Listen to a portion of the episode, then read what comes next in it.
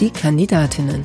Der Audio-Fragebogen zur Bundestagswahl 2021. Mein Name ist Susanne Lang. Ich bin Journalistin und werde bis September Politikerinnen, die direkt für den Bundestag kandidieren und Lust auf das Podcast-Projekt haben, zu ihrem Engagement befragen. Was treibt sie an und wie wollen sie Politik verändern? Diesmal antwortet Katharina Beck, geboren 1982, Finanzbetriebswirtin, Unternehmensberaterin für Nachhaltigkeit, Sprecherin der Bundesarbeitsgemeinschaft Wirtschaft und Finanzen von Bündnis 90 Die Grünen und Direktkandidatin für die Partei im Wahlkreis 21, Hamburg Nord. Frau Beck, wann war für Sie klar, ich möchte Abgeordnete im 20. Deutschen Bundestag werden? Den Wunsch hatte ich schon lange. Und als dann diejenige, die in Hamburg vorher auf Listenplatz 1 war, Anja Heiduck, letzten Herbst gesagt hat, dass sie nicht mehr antritt, war für mich klar, wow, das ist meine Chance.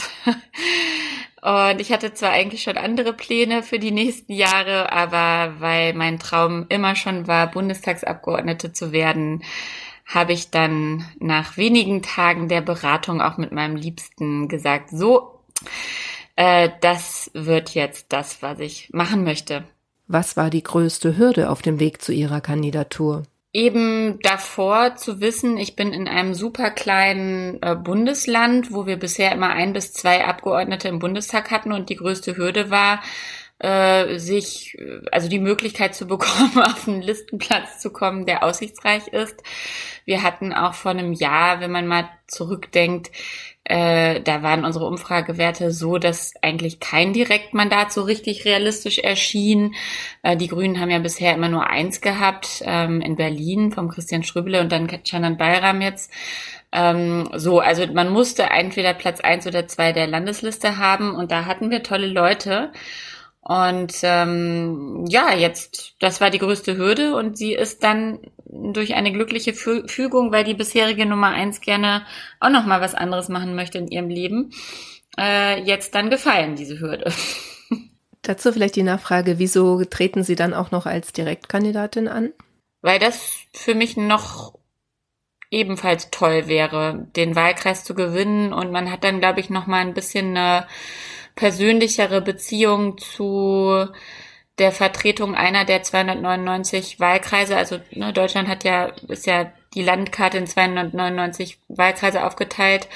Und ich finde das schon schön, dass Menschen auch persönlich ähm, eine Abgeordnete oder einen Abgeordneten haben, der für oder die für sie in Berlin ist. Und ich habe ein ehrliches Interesse an Menschen und wenn ich da nochmal eine extra persönliche Ebene haben kann, weil ich für Hamburg Nord direkt im Bundestag bin, dann wäre das noch schöner sozusagen. Erklären Sie in drei Sätzen, was Sie als Bundestagsabgeordnete erreichen wollen. Vieles und ganz konkret geht es mir darum, die politischen Rahmenbedingungen so zu verändern, dass sich nachhaltiges Wirtschaften und nachhaltiges Leben lohnt. Ein Beispiel, eine Catering-Unternehmerin, Freundin von mir, muss derzeit achtmal so viel für die umweltfreundliche Verpackung zahlen wie für die nicht umweltfreundliche. Und ich finde, andersrum wird ein Schuh draus. Eigentlich müsste das System die Anreize so setzen, dass es sich lohnt oder zumindest nicht mehr kostet, nachhaltig zu sein. Und deswegen werde ich mich dafür unterschiedliche Anpassungen stark machen, im, vor allen Dingen im wirtschaftspolitischen Bereich. Wer glauben Sie, wird Sie wählen und warum? Ich kann mir sehr gut vorstellen, dass ich für viele ein gutes Angebot machen kann. Also ich hoffe natürlich, dass mich die Mehrzahl der Menschen in Hamburg Nord wählen wird. Ähm, ich bin ja keine dogmatische äh, Person, weswegen ich auch rein ins liberale Milieu, glaube ich, vielen sehr gutes ähm, Angebot machen kann.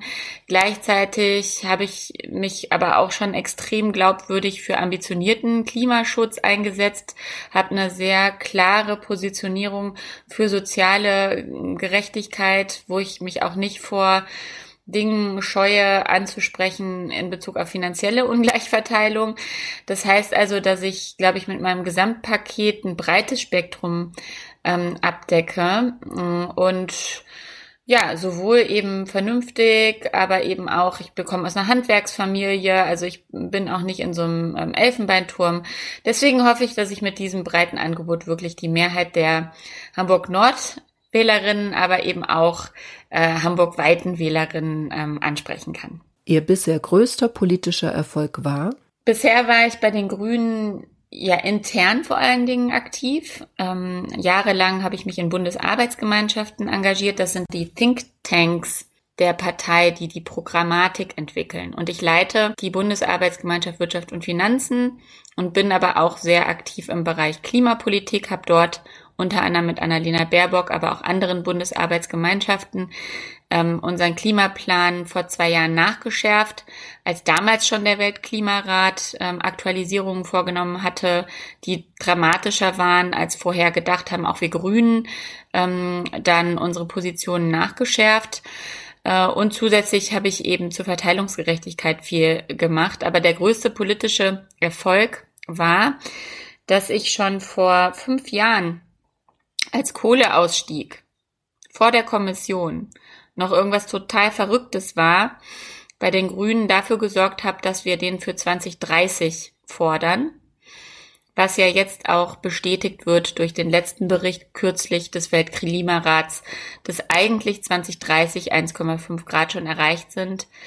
Die Wissenschaft hat damals schon darauf hingewiesen, unsere damalige Parteiführung fand das aber irgendwie zu ambitioniert und ich habe mit einer sehr wütenden Parteitagsrede als sehr unbekanntes Parteimitglied trotzdem geschafft, dass die Partei gegen den Bundesvorstand abgestimmt hat, dass wir den Kohleausstieg früher wollen.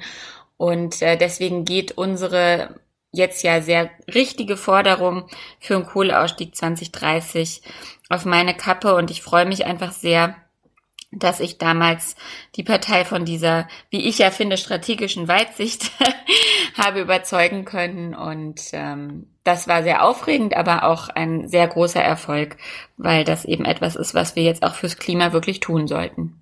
Welche Ecken sollte man in Ihrem Wahlkreis einmal gesehen haben? Die meisten Ecken sollte man mehrfach gesehen haben. ähm, ja, also es ist ein unfassbar vielfältiger äh, Wahlkreis. Mm, ich wähle einfach mal wild. Also wir haben 16 Stadtteile, die kann ich jetzt nicht alle aufzählen und jeder Stadtteil hat tolle Ecken. Ähm, also bei mir in Winterhude, da liebe ich es total unter so einer Trauerweide zu sitzen. Da geht der lange Zug, das ist so ein Kanal, geht in die Alster rein. Und das ist einfach wunderschön. Man hat dann den Blick ähm, in der Ferne auf Hamburgs Innenstadt und es paddeln Leute an einem vorbei und es ist einfach Natur direkt an der Stadt. Das ist wundervoll ebenfalls der Alster äh, Wanderweg oder kann man auch mit dem Fahrrad fahren, dann hochfahren bis nach Bergstedt. Ähm, das sind tolle Dinge. Dann haben wir das Planetarium, den riesigen Stadtpark, äh, was großartig ist. Man kann dann auch ein bisschen durch Schickimicki-Boutiquen in Eppendorf äh, schlendern.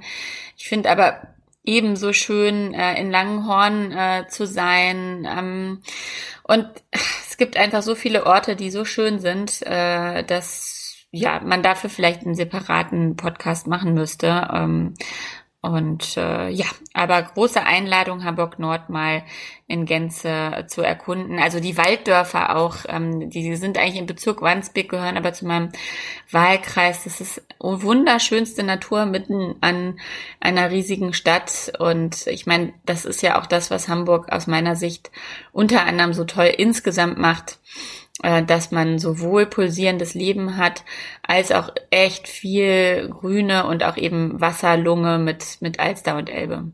Ja, die nächste Frage geht dann wahrscheinlich schneller, die Antwort.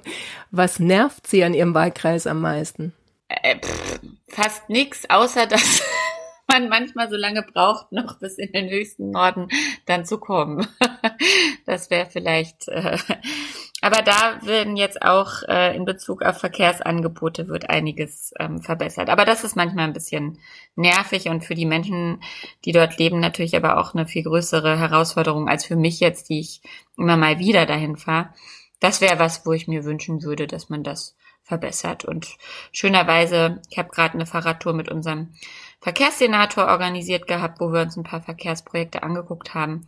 Sind wir da dran, aber es dauert halt einfach immer alles ein bisschen mit der Infrastruktur. So, das könnte man verbessern. Wenn Sie noch einmal jemand danach fragt, wie Sie das Mandat mit dem Privatleben vereinbaren wollen, dann? Finde ich das im Moment nachvollziehbar, weil ich ja vor vier Wochen eine Tochter geboren habe und äh, ja, ich als Frau physisch betrachtet einfach die Säugerin bin, ja, das ist ja so und ähm, von daher fühle ich mich da im Moment nicht so komisch paternalistisch behandelt, sondern es ist ganz oft wirklich eine freundliche, ehrlich gemeinte Frage, wie ich das hinbekomme. Ähm, ich werde sehen, ich bin ja jetzt, ich habe jetzt 14 Jahre außerhalb der Politik äh, gearbeitet. Wenn sich das dann häuft, bin ich vielleicht irgendwann auch total genervt, aber ähm, Im Moment äh, gibt es dann je nach Fragen der Person entweder die ganz kurz knackige Antwort, dass das alles eine Frage der Organisation ist, was halt stimmt.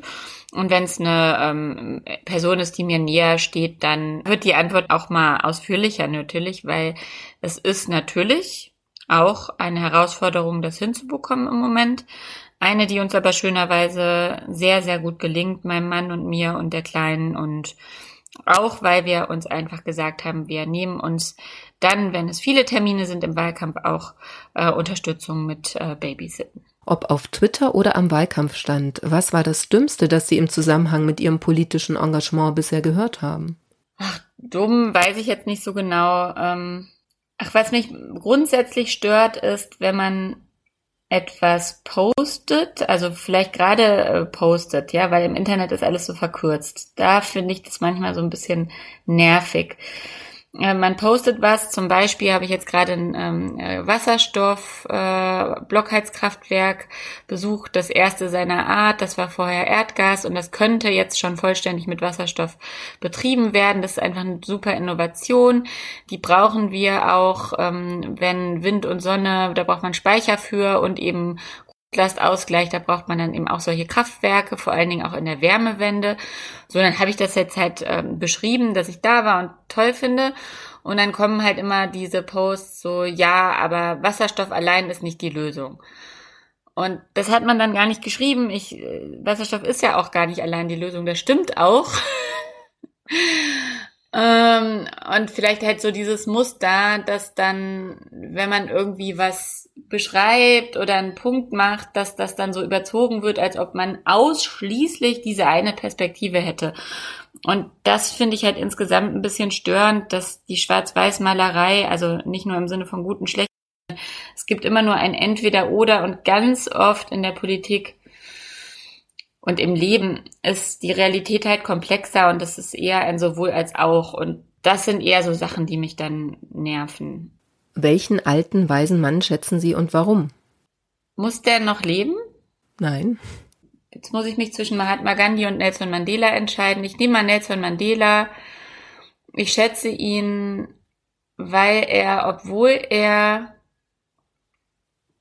inhaftiert war und wirklich schlecht behandelt wurde, Frieden gestiftet hat.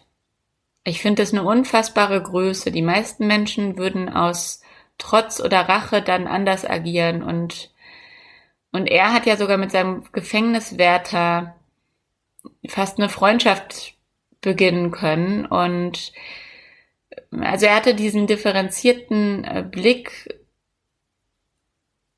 und eine Reflexionsfähigkeit und eine Güte, die, glaube ich, ihresgleichen äh, sucht und eben das Ziel, wirklich Frieden zu schaffen und dass das nicht durch noch eine weitere Eskalation von Gewalt geht. Und ja, das finde ich einfach äh, toll. Und äh, es ist wirklich ein, äh, läuft mir, während ich das sage, immer noch ein Schauer rüber. Da empfehle ich auch allen den Film, die Biografie über Nelson Mandela mal zu gucken. Das ist schon sehr, sehr stark. Das schlimmste Buzzword in der Politik lautet für mich alternativlos.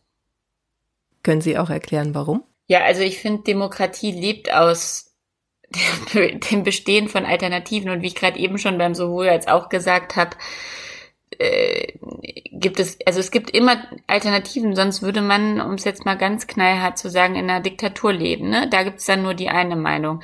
Aber es gibt immer Alternativen und äh, das finde ich schon fast gefährlich zu behaupten, dass irgendwas alternativlos wäre.